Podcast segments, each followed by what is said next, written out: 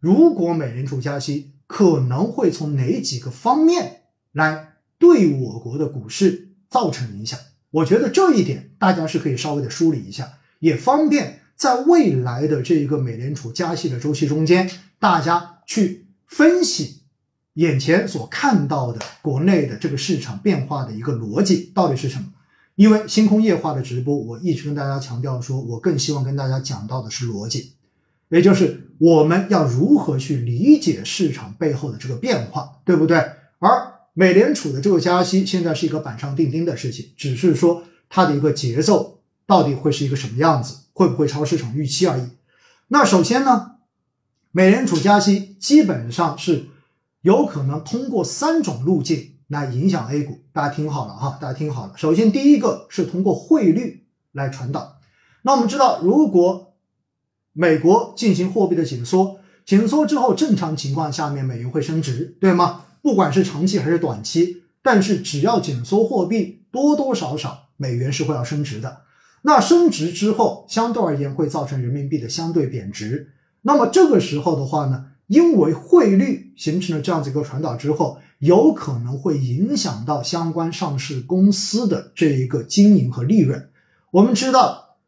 实际上汇率发生变化之后，从事外贸或者说不管是进口和出口，多多少少都会有影响。当然，对于出口来讲的话，我们的人民币贬值对于出口是有利的；但是对于进口来说的话，肯定就是不利的。所以的话呢，这是有相关的这一个传导的这个逻辑在的。这是第一块，就是通过汇率这个渠道来进行传导，而第二块是什么？第二块就是通过利率来进行传导。那利率传导是什么意思呢？那我们知道哈，如果美国的货币进行收缩，那么正常情况下面，因为货币变少，所以货币的价格、资金的价格会提升，也就意味着美债的利率将会上行。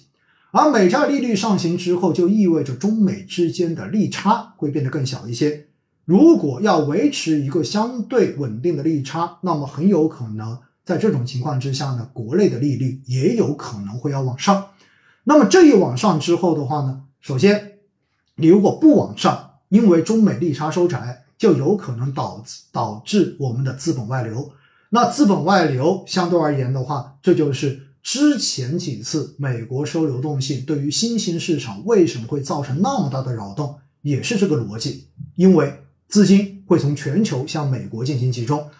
那么在这种情况之下呢，就会出现新兴市场的市场中间流动性可能出现一定的这种减减少，所以成长股相对而言所承受的这种估值压力就会变得更大一些，因为成长股相对而言受流动性的边际影响会更大一些，价值股相对而言会受影响更小一些，而另外一块的话呢，如果为了维持中美利差。不会被缩得过小，那么国内的利率有可能会要上升，而国内利率上升，大家有没有想过？因为金融委的会议还特别强调了，接下来我们要稳经济，以稳为主，要谨慎的出台有收缩效用的种种政策，而且未来不管是货币政策还是财政政策，仍然是要更加的积极的，也就意味着实际上目前我国的货币政策是偏宽松的。或者说，我们现在是处在一个宽货币跟宽信用的这样的一个路上。那么，宽货币、宽信用在某种程度上面就是要降利率的。而如果因为美联储收货币而造成了我国国内利率被迫要上升的话，实际上就会在一部分程度上面对冲掉或者说抵消掉我们宽货币的这个力度。那么，如果真的有这样的效应的话呢？那么，对于我们的一个经济复苏，对于相关上市公司的这种盈利的复苏，多多少少也会有负面的拖累。所以，这是第二层，第二层逻辑，大家记住了，是利率的传导。而第三层的逻辑就是刚才跟大家讲过的，也就是情绪上面的传导。因为货币只要开始收缩，美国毕竟相当于它是一个世界货币，所以美联储相当于是世界的央行。那么在它直接开始收货币之后呢，可想而知，那么全球绝大多数地方，尤其新兴市场的这种货币流出向美国进行集中，是一个大概率的事件。因此，海外的市场整体的波动风险会变得更大一些。而波动风险变得更大，就意味着投资者的避险情绪一定会随着市场的波动变大而变得逐步的增高。而避险程序如果直接上升的话，肯定也会传染到 A 股的投资情绪。其实现在我们所看到，在过去这段时间，俄乌之间的冲突也起到了这个作用，并且加速了这个进程，让市让全球的市场波动变得更加的明显，避险情绪变得更加的高涨，最终就形成了这种恐慌情绪的蔓延。其实这已经在过去的两周时间，我们看得非常非常的清楚了。所以，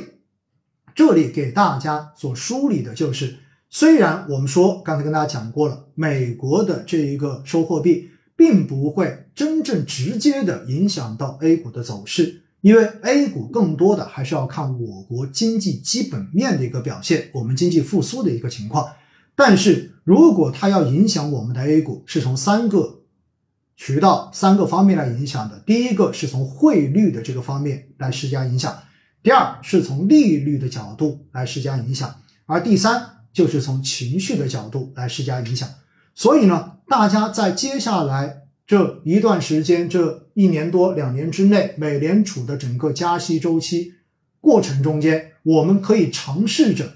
从这三个方面来分析和理解未来市场在每一个时间节点有可能出现变化的背后逻辑到底是什么。这样子。当我们看到相关事情真的出现的时候，至少你知道背后的原因是什么。当你知道背后的原因是什么，你就不会慌，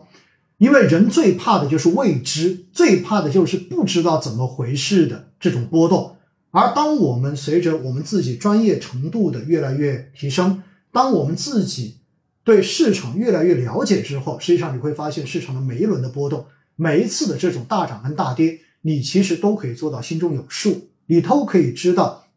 在这个时候我做什么才是对的，而哪些动作是一定不能做的。其实只要把这一些真正的学到手之后，哈，又回到那句话，投资是认知的变现，你就会发现，随着你对于市场的认知水平提升，那么你在市场中间赚钱的这个能力也真的同步在提升。所以这就是星空夜话做到第七十九期，哈。我觉得它最大的意义就在于这里。我希望能够给到大家的不仅仅只是一个代码，只是一个买入或者卖出这样的说法，而是希望大家真正的能够去知道这个背后各种原因互相交织的逻辑，他们彼此之间影响的变化的方向到底是什么。当大家了解了这些时候，哎，你就会发现，嗯，你已经提升了。我也会觉得威尼斯星空夜话这么多期做下来。咱们没有白花时间，真的是有价值的。